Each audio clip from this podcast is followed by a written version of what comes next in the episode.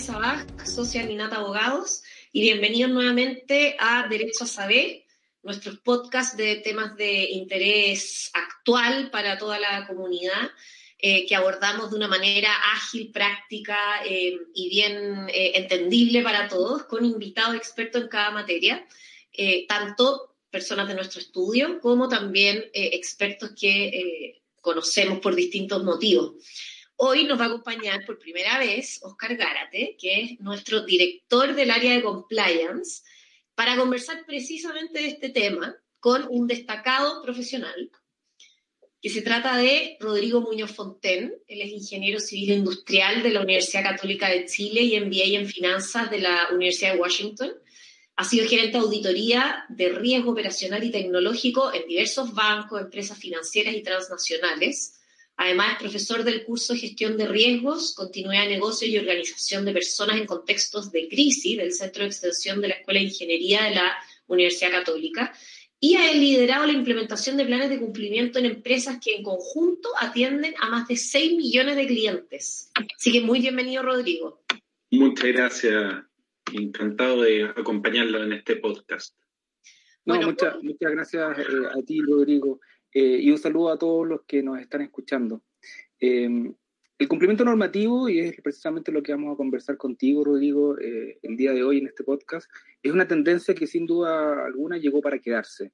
Eh, y ello imprime una serie de, de, desafíos a todas y cada una de las compañías que están siendo observadas y tienen que ser convocadas precisamente a observar y analizar los procesos de gestión de riesgos legales en todo y cada uno de los modelos eh, y haciendo obviamente un análisis muy acucioso en la prevención.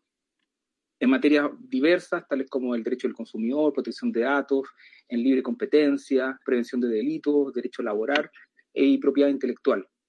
Eh, ese es el marco de la conversación que nos convoca el día de hoy.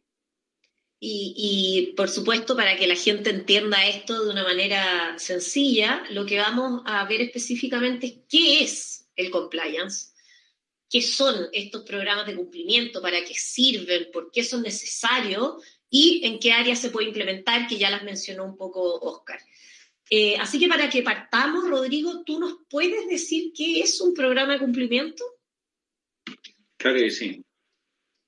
Un programa de cumplimiento es un modelo de gestión que se preocupa de controlar eventos de incumplimiento normativo para proteger la sustentabilidad de la empresa.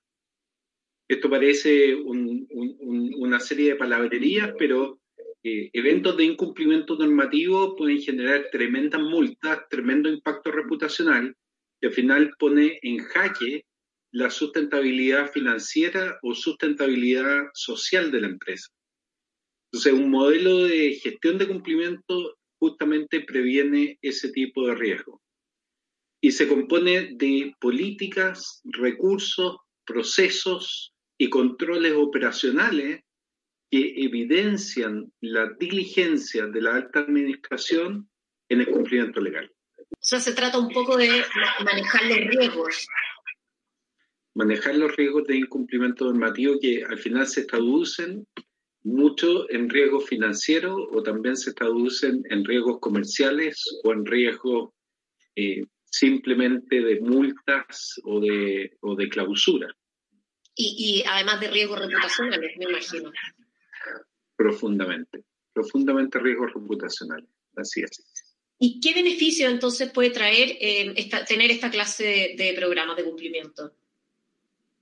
Mira, precisamente, por ejemplo, en el aspecto comercial, hay empresas que exigen a sus proveedores contar con programas de cumplimiento certificados y que si la empresa sufre un evento de incumplimiento, al ser de naturaleza pública ese evento, llega a los clientes de la empresa y pueden excluirlos de su listado de proveedores, impidiendo que esta empresa realice sus actividades comerciales. Esto ha pasado en la minería, con grandes proveedores de la minería, que ya eh, les genera un tremendo problema comercial. En el ámbito de la reputación corporativa es fundamental contar con mecanismos adecuados de cumplimiento legal y ético para tener el permiso de operación de su comunidad. esto no es solamente un tema, el mínimo legal, sino que si tú tienes un comportamiento ético profundo donde respetas las necesidades de todo tu grupo de interés, incluyendo tu comunidad más inmediata, entonces tú cuentas con el apoyo de la comunidad para operar. Un caso donde esto no pasó, por ejemplo, es el caso de Freirina, donde la comunidad se opuso a la operación de una planta, un criadero de cerdos que tenía toda la autorización legal para operar y tuvo que cerrar esa operación. Entonces, contar con el permiso comunitario es fundamental en la sustentabilidad de la empresa. En el ámbito de clima laboral, también está visto que se genera una mayor retención de talentos en aquellas empresas que tienen reglas claras y, tienen un compromiso serio de hacerlas cumplir a todo nivel. Entonces los beneficios de tener un programa de cumplimiento son múltiples y muy relevantes para todas las empresas. Perfecto. ¿Y eh, en qué áreas se pueden eh, hacer programas de cumplimiento? Porque yo he escuchado por lo menos en eh, típicamente el, típico manual de prevención de delito, es como lo que uno más conoce, pero, pero me imagino que hay otras áreas que también es conveniente y se puede hacer. Es súper interesante esta pregunta porque efectivamente los programas de cumplimiento el concepto de cumplimiento saltó acompañado de un modelo de cumplimiento para referirse a una ley específica que era la 20.393. De ahí se empezó como a popularizar, si tú quieres, dentro del mercado nacional. Pero sin embargo, en general, un programa de cumplimiento completo no solamente abarca una ley, sino que abarca todo el cumplimiento interno y el externo. En el cumplimiento interno se asegura que se cumpla la normativa interna, que no necesariamente una ley, sino que la empresa se puso de acuerdo a ciertas formas de las cosas y un programa de cumplimiento también supervisa eso. Y en el ámbito externo se asegura el cumplimiento de todas las leyes y regulaciones que le aplican a la empresa. Algunas de estas leyes incorporan la exigencia de tener programas de cumplimiento implementados y funcionando para contar con atenuantes frente a multas o con eximentes de responsabilidad en caso de juicios penales.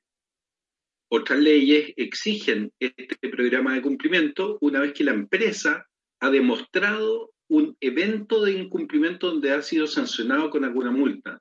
Entonces, junto con esa sanción va una acción correctiva de que ahora en adelante cuente con un programa de cumplimiento en esos aspectos. Por ejemplo, eso es un mecanismo que incorpora la ley ambiental. Ahora, el acento de corto plazo en la empresa tiene que estar eh, centrado en, en cuáles son los riesgos inminentes que la empresa enfrenta en cuanto a incumplimiento legal. Entonces, para identificar esos riesgos inminentes, el directorio tiene que hacer un trabajo serio de identificación y levantamiento de esos riesgos de incumplimiento legal. Eh, lamentablemente hemos visto, se ha visto en, muchas empresas que a niveles gerenciales o a niveles de jefatura no se conoce muy bien cuáles eh, son las leyes y regulaciones aplicables y cuáles son las consecuencias de eventos de incumplimiento. Entonces, un trabajo a nivel del directorio para identificar estas situaciones es tremendamente relevante. Y a partir del resultado de ese trabajo, la recomendación es implementar modelos de cumplimiento que ayuden a enfocarse en aquellos riesgos para los que el directorio no tiene tolerancia al riesgo. O sea, no, no todas las empresas tienen que tener eh, cumplimiento en todos los aspectos. Para eso está la definición de tolerancia al riesgo que es propia del directorio.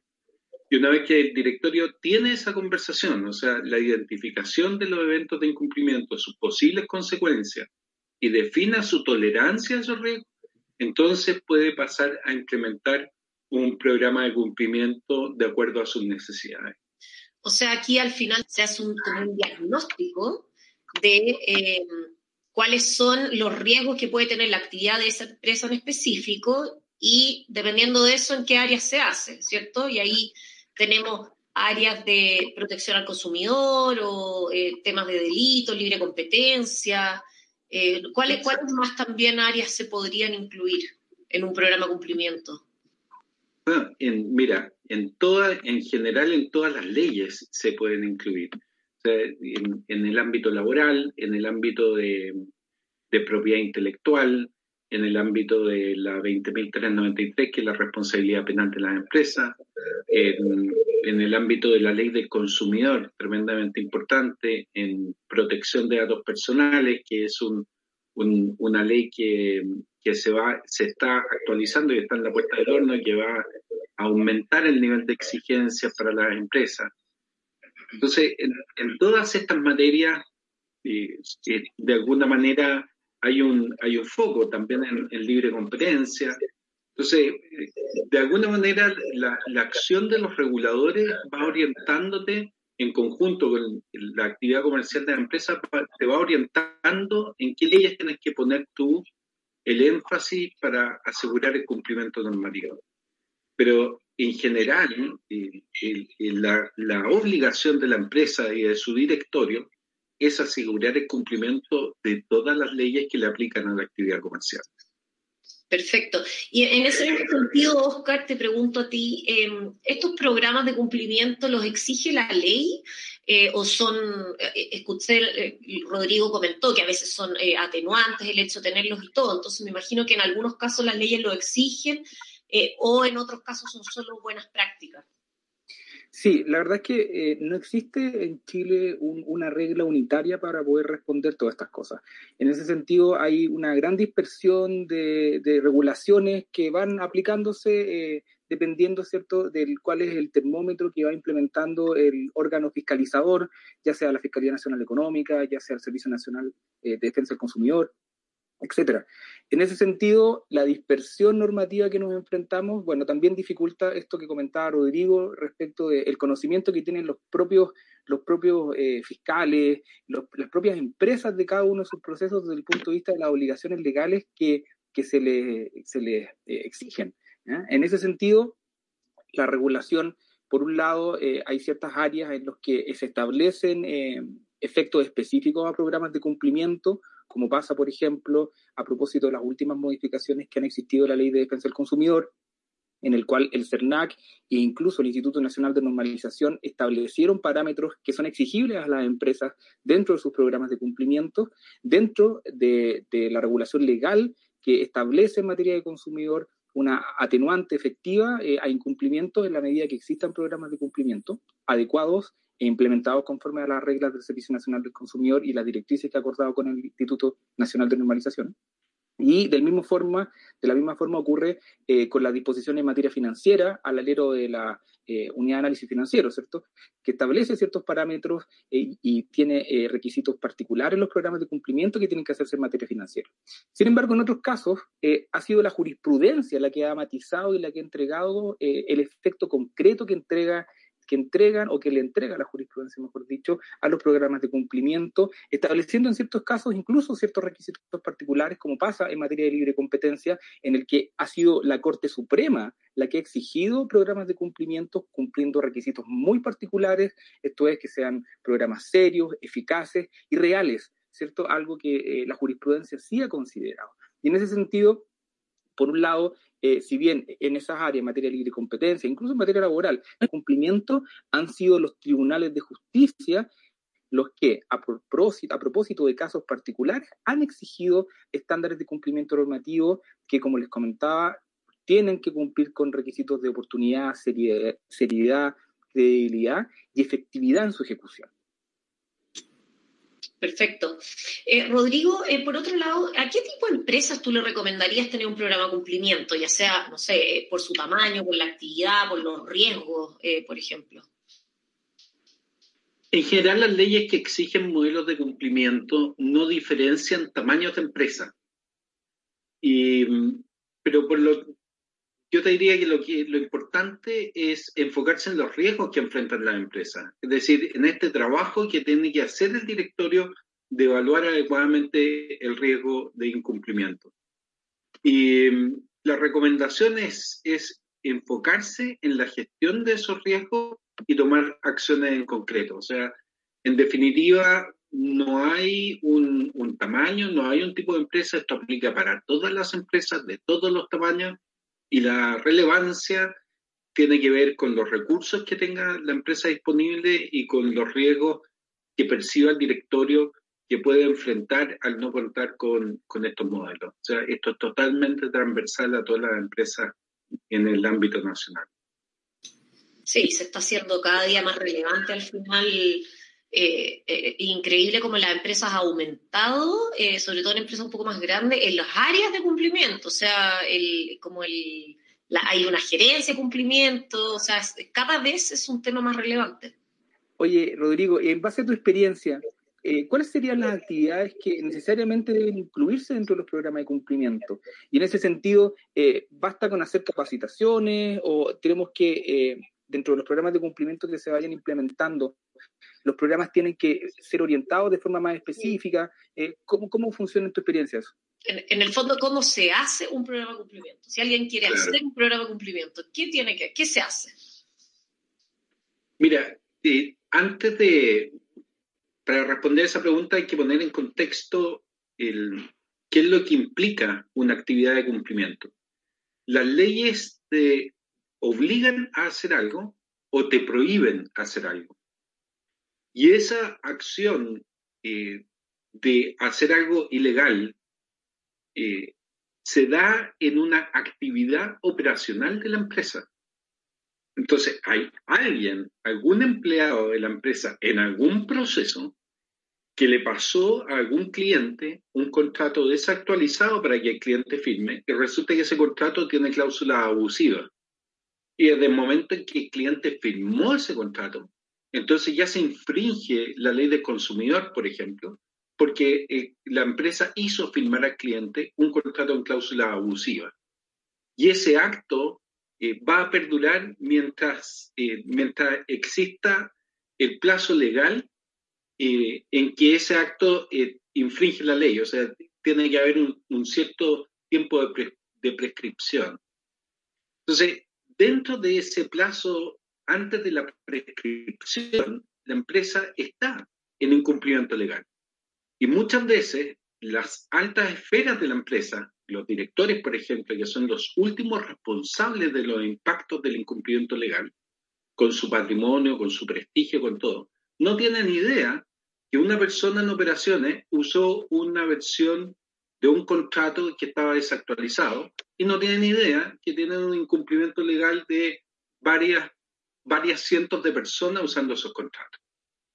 Acaba de pasar, por ejemplo, en el preuniversitario Pedro Valdivia, que resulta que eh, obligaron, no, obligaron a, los apoderados a seguir una cierta modalidad de atención que ellos no querían.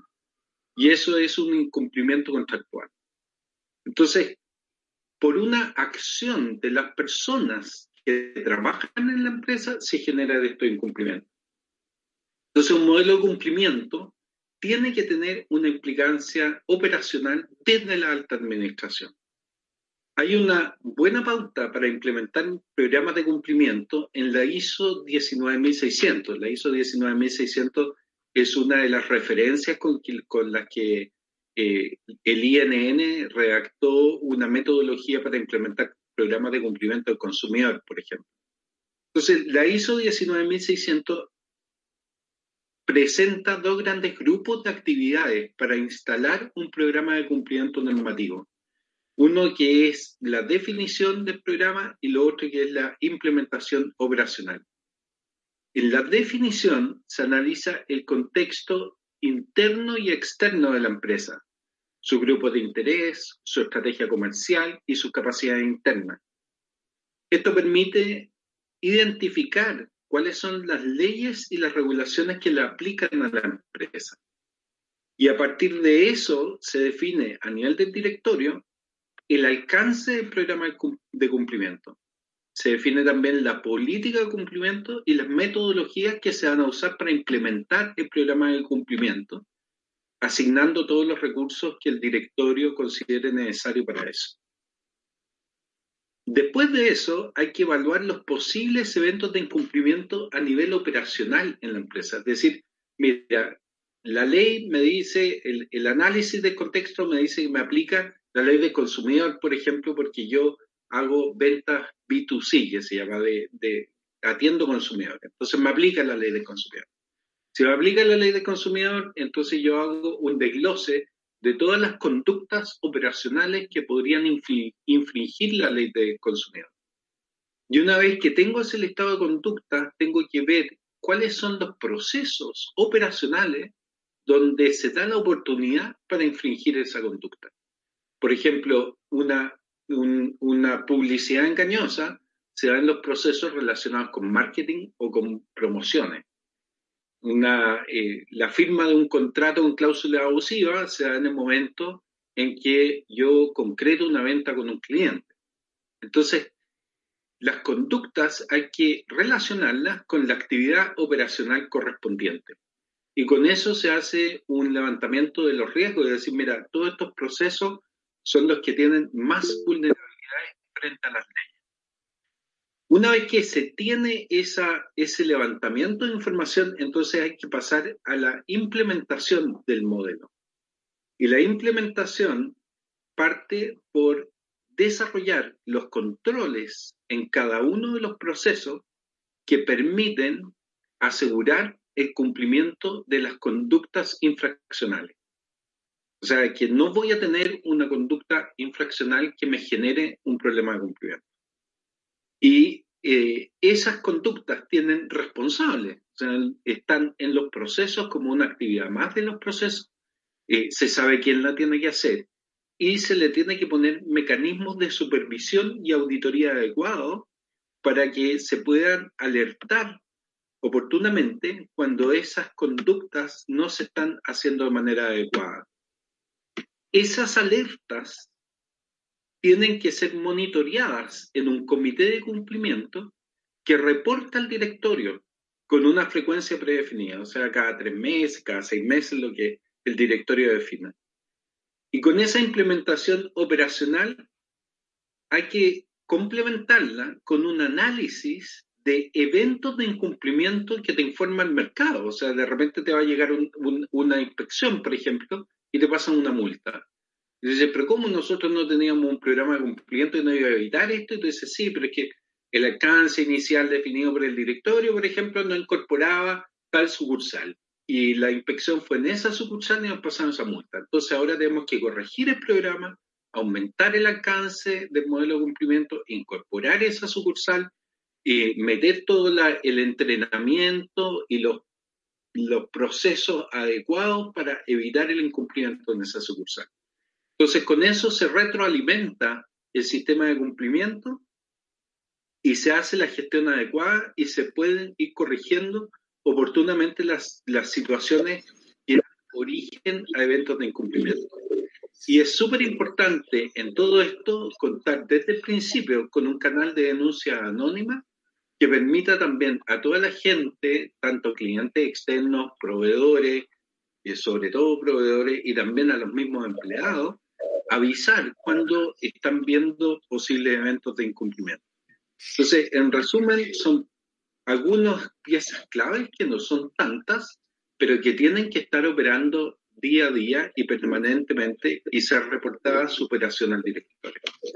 O sea, aquí eh, alguien, el que va a hacer el programa cumplimiento, en definitiva, se mete como en el corazón del negocio, en todas las áreas, todos los aspectos, para poder primero hacer todo este levantamiento. Entonces, ¿qué, personas hacen los programas de incumplimiento? ¿Qué tipo de, personas, de profesionales son los que debieran estar involucrados? Porque al final esto es como, es una investigación profunda y como buscar todos los, los paños sucios, todo. Efectivamente, María Eugenia. Mira, la implementación de un programa de cumplimiento es un trabajo multidisciplinario requiere la participación de abogados, de ingenieros y de especialistas de la empresa que permiten identificar las vulnerabilidades operacionales que te causan un incumplimiento. Por ejemplo, en el caso de Sal, que es tremendamente emblemático, la empresa llevaba años operando un generador eléctrico que tenía vulnerabilidades en caso de derrame de petróleo al momento de cargarlo con petróleo. Efectivamente, el generador estaba rodeado por tierra que no estaba pavimentada Entonces, una vez que se derramó el petróleo al llenarlo, la Tierra absorbió el petróleo y eso pasó al agua que estaba siendo procesada para la ciudad de Osorno. Entonces terminó el agua contaminada por petróleo y durante varios días la ciudad de Osorno quedó sin agua. Y eso generó todas las demandas y las multas que ya conocemos y el tremendo impacto reputacional y financiero para los dueños de sal. Pero llegar a detectar esa vulnerabilidad, o sea, imagínate lo que es llegar a, a redactar un informe y decir, mire señor, usted tiene una bomba que ante derrame de petróleo le puede causar un tremendo incumplimiento normativo que le puede hacer quebrar la empresa. Entonces, llegar a detectar esa vulnerabilidad requiere metodología. Eh, por ejemplo, en, la familia de la ISO 31000, que es sobre gestión de riesgo, hay metodologías para poder llegar a detectar ese tipo de vulnerabilidades. Entonces, se necesitan usar metodología, se necesita foco y se necesita un equipo multidisciplinario para poder hacer el levantamiento operacional concreto de eventos de incumplimiento que podrían ser catastróficos. Y, trabajar además, me imagino, muy de la mano con, con, la gente de la empresa misma, porque como, como nos estás explicando, al final los programas de cumplimiento son como un ente vivo, porque se va alimentando, retroalimentando, se tiene que poner en, eh, implementar, poner en práctica, corregir. O sea, es un trabajo permanente. Así es, y, por eso los, organismos fiscalizadores y los tribunales ponen el énfasis en que sea un programa implementado y funcionando, dicen. O sea, no solamente implementado, tú puedes implementarlo, hacer papelitos, documentación, perfecto, pero si no está funcionando, es, todo eso es letra muerta. Y esto tiene que estar funcionando con los mecanismos de supervisión, con los mecanismos de monitoreo, con los mecanismos de medición y con la retroalimentación al directorio de que este es efectivamente un organismo vivo que está gestionando el riesgo de incumplimiento de una manera efectiva. Oye, y Rodrigo, en ese mismo sentido, eh, dos preguntas. Primero, ¿cuáles debiesen ser los productos que uno eh, o las empresas debiesen esperar eh, a la hora de iniciar estos procesos de cumplimiento, manuales, informes, etcétera, o, y también, perdón, ¿cuál es la vigencia que deben tener estos instrumentos? ¿Cuál es, el, eh, el periodo de tiempo que deben ser actualizados? ¿Debe haber una actualización permanente? ¿Cómo lo ves tú eso? Mira, efectivamente hay una serie de mecanismos que tú haces a nivel operacional para controlar el incumplimiento. Entonces, esos mecanismos, por ejemplo, cuando llega una persona nueva a trabajar, esa persona viene de otra empresa donde normalmente pueden hacer las cosas diferentes como las haces tú en tu empresa. Entonces tienes que tener un programa de capacitación eh, sobre el, el, programa de cumplimiento normativo eh, cuando llega alguien nuevo. Entonces, una vez al mes, por ejemplo, tú juntas a las personas que llegaron nuevas y les le das la capacitación del modelo de cumplimiento. También tienes que ir actualizando los manuales operacionales. Hay veces que de repente, eh, porque tú estás buscando mayor eficiencia, viene un ingeniero de procesos, te fijas y te dice, mira, vamos a simplificar estos manuales. O sea, por ejemplo, en temas de Lean Sigma. En temas de Lean Sigma te dicen que los controles eh, te hacen perder recursos. Entonces Lean Sigma, una de las primeras cosas que mira, dice, vamos a eliminar controles porque es un mal uso de recursos. Claro, parten de la base en que tú haces las cosas de una manera que no necesitas hacer controles. Por lo tanto, si lo haces bien y con excelencia la primera, efectivamente controlar no vale la pena, porque lo estás haciendo bien. Pero nosotros sabemos que ese no es el caso, es el caso de las empresas japonesas donde se inventaron estas metodologías. Pero en Chile, eh, nosotros sabemos que tenemos que tener ese tipo de controles. Entonces, es tremendamente importante cuando se va a cambiar un proceso, por ejemplo, que cuente con la aprobación del área de cumplimiento. Entonces, decir, mire, yo antes tenía estos controles para asegurar el cumplimiento normativo de este proceso y en esta nueva versión del proceso usted me lo eliminó. Entonces, explíqueme por qué me lo eliminó. Entonces, compliance tiene que estar aprobando todas las modificaciones de los procesos que se están haciendo. Y eso es el día a día, no es con cierta frecuencia. Cada vez que ocurre un cambio de proceso, tiene que estar el área de compliance actualizándolo. Por otro lado, las leyes, el dinamismo legal en Chile está tremendamente fuerte. Entonces, hay muchos cambios legales. Y cada vez que hay un cambio legal, entonces el área de compliance tiene que mirar y decir, bueno, ¿cómo impacta esto a mis procesos operacionales hoy día? Chuta, ya no puedo hacer el contrato de esta forma, ahora lo tengo que hacer de esta otra forma. Ahora apareció un nuevo derecho del consumidor que tengo que protegerlo, apareció una nueva forma en que me obligan a hacer las cosas. Y eso tiene que bajarse a nivel operacional y tienen que crearse las instancias adecuadas para asegurar el cumplimiento de esta nueva ley por ejemplo, lo que pasó, lo que ha pasado con, con todas las cosas de la pandemia, te fijas que eh, han pasado muchísimas cosas en torno a la pandemia y, y, hay un montón de instrumentos legales que han acompañado el quehacer de las empresas en la pandemia. Entonces, esto no, no se trata de una vez al año actualizar un par de papeles. Esto tiene que ser un organismo vivo que tiene que un ojo mirando a lo que está pasando realmente en la empresa y otro ojo mirando al contexto externo para ver qué es lo que se tiene encima de la empresa. Entonces, tiene que servir para que esté funcionando de forma adecuada. O sea, eh, para entender un poco, el, resultado del programa cumplimiento te, dan eh, manuales, manuales me imagino yo, que tienen procesos, que tienen resguardos, que dicen qué hacer en determinados casos. Em, Claro, pero esos manuales están, están en, los procesos, ¿te fijas? No, no, es que yo, no es que yo vaya a ver un control chuta, mira, viene un cliente, cuál es el control y mueve manual del área de cumplimiento sobre cómo atender a un cliente. No. Yo atiendo a un cliente de acuerdo al script que yo tengo definido de cómo atender a un cliente. Y ese script me lo entregó el área comercial pero la, redacción del script de cómo atender a un cliente la autorizó el área de cumplimiento. Entonces, antes que el área comercial publique el, el script de cómo atender a un cliente, el área de cumplimiento tiene que darle visto bueno.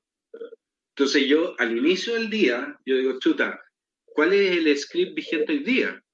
Entonces voy, reviso los sistemas, digo, bueno, este es el script vigente y así tengo que atender hoy día a los clientes. Entonces, no es un manual de cumplimiento que es aparte, sino que todas las conductas de cumplimiento ya están embuidas en los manuales operacionales de la empresa. Entonces, el cumplimiento normativo es parte del organismo de la empresa, no es un músculo aparte. Está como en las células, en, en todas las células de la empresa ya está metido el cumplimiento. Claro, por eso ha aumentado tanto esta área, porque en definitiva eh, tiene mucho riesgo en todos los procesos, ¿cierto? Tiene riesgo, obviamente, lo que tú se han identificado y que, claro, se van viendo día a día. Entonces, en ese sentido, tiene que haber alguien o un grupo de personas a cargo del cumplimiento, ¿cierto? Por supuesto. Además, imagínate que de repente tú estás ocupando un ERP. Entonces, el ERP ya tiene programado algunos controles de cumplimiento normativo. Y viene el área del sistema y dice, no, vamos a, me han pedido que cambiemos el RP y estamos hablando de la implementación de este otro RP. Y te van a poner un, un, sistema nuevo. el área de cumplimiento también tiene que aprobar cuáles son las formas, los flujos de ese RP y los documentos que ese RP entrega para asegurarnos que estén cumpliendo con la ley chilena. Hay veces que los RP vienen programados de otros países, ¿te Incluso hay veces en que las áreas de cumplimiento están en otros países. A mí me tocó, por ejemplo, una empresa que está operando en Chile, no, no, puedo mencionarla acá por razones obvias, hay una empresa que está operando en Chile que el área de cumplimiento está en México. Y la empresa tomó ciertas acciones que, son, que rompen la ley chilena, la violan la ley chilena. Y yo le pregunté a la persona que, estaba programando esa aplicación, que, programó la aplicación y que estaba disponible para el público, decirle, pero date cuenta que esta aplicación lo que hace es generarte una publicidad engañosa. Y eso en Chile está prohibido. Entonces la niña me dice, no, pero yo mandé esta, esta aplicación, yo se la mandé a la persona de compliance en México y me la aprobó. Entonces, ¿te das cuenta? Es una cosa, es, bien curioso, ¿te fijas? Entonces, hay empresas multinacionales que ven a Chile como parte de Latinoamérica, pero resulta que las leyes de cumplimiento en Chile están mucho más avanzadas que en muchos países de Latinoamérica. Entonces no es suficiente tener una aprobación general, sino que hay que meterse a nivel de detalle en, la, en, el cumplimiento legal chileno. Oye, Rodrigo, ¿qué pasa? Hemos escuchado acerca de la certificación de los programas. ¿En qué, en qué área se hace certificación de, de programa? Em, y, ¿Y quién hace la certificación? Sí, mira, la certificación de un programa de cumplimiento se da principalmente al amparo de dos leyes, la de responsabilidad penal de las empresas, que es la 20.393, y la ley del consumidor. En la de responsabilidad penal de la empresa hay certificadoras que están inscritas en la CMF para dar este servicio. Y la misma ley prohíbe a las certificadoras que eh, asesoren en la implementación de estos modelos. la ley del consumidor no prohíbe, también establece la figura de las certificadoras que tienen que estar registradas en el SENAC, pero a diferencia de la 20.393, la ley no prohíbe que las certificadoras asesoren en la implementación del modelo. Igual puede ser una mejor práctica que una empresa certifique y otra empresa asesoren en la implementación. Claro, es como, es como tener auditores. Es como, sí, es como el tema de los auditores, pero hay veces, pero sin embargo, es bueno que tú tengas, que tú trabajes en dupla, ¿te fijas? O sea, que las certificadoras ya tienen eh, ciertas implementadores que son como de la casa, ¿te fijas? Que, que si alguien te implementa algo la certificadora y que la certificadora ya ha certificado en otras empresas en el pasado, va a ser más rápida tu certificación que si llegan con cosas muy diferente. Entonces, esa, esa dupla es buena, es buena tenerla. Y el proceso de certificación eh, no es suficiente para asegurarte que, que no vas a tener multa. Eh, por ejemplo, lo que pasó en el caso Corpesca, que Corpesca tenía certificado un modelo de cumplimiento, y sin embargo sí le pasaron, sí tuvo problemas con, con la 20.393. Y eso es fundamentalmente porque Pesca no tenía el modelo funcionando, se preocupó de tener los papelitos para la certificación y la certificación viene, te fijas, te la foto de los papelitos y dice, sí, yo veo que usted lo tiene, pero la certificación no va a estar todo el día viendo cómo tú haces las cosas. La certificación llega en un momento y te toma una foto. Ahora, si, si la empresa no quiere hacer las cosas, bueno, al final no las va a hacer y lo que va a, pesar es si el modelo realmente ha funcionado al momento de un juicio. Y que el modelo haya funcionado, eh, para que el modelo funcione tú tienes que presentar evidencias de que hiciste las cosas de una manera adecuada. Entonces, evidencias de asistencia a las capacitaciones, por ejemplo, evidencia de la ejecución de ciertos controles, evidencia del análisis de los riesgos operacionales que tú hiciste para implementar los controles de cumplimiento con una ley en específico. Evidencia que le mostraste esos controles a la gente, que la gente los respeta y los cumple. Evidencia de que tú has aplicado sanciones cuando la gente no cumple esos controles. Entonces, cuando tú eres capaz de tener esas evidencias, tú puedes defenderte frente a un juicio.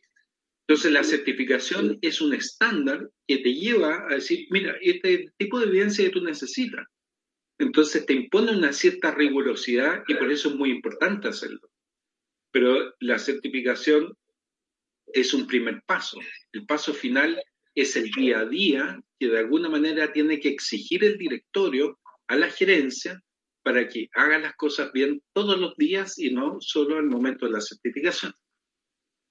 No, excelente. Muchas gracias, Rodrigo. La verdad es que creo que ha quedado muy claro qué es un programa de cumplimiento, cómo se hace, cómo se implementa eh, y los beneficios que trae. Así que la verdad es que creo que ha sido muy interesante y ha quedado muy claro. Muy bien, pues muchas gracias por la invitación a este podcast y espero que esto ayude a difundir el cumplimiento legal que es tan importante en estos tiempos. Sí, no, por supuesto.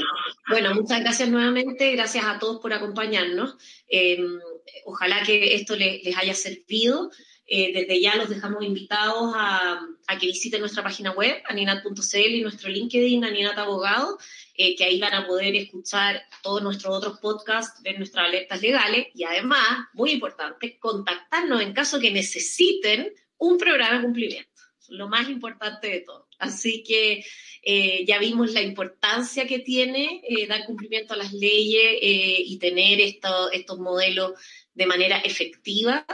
Eh, tanto para eh, el cumplimiento legal como también eh, el tema reputacional. Así que los invitamos a todos, los que puedan tener necesidad, a que, a que nos contacten. Así que muchas gracias y hasta la próxima.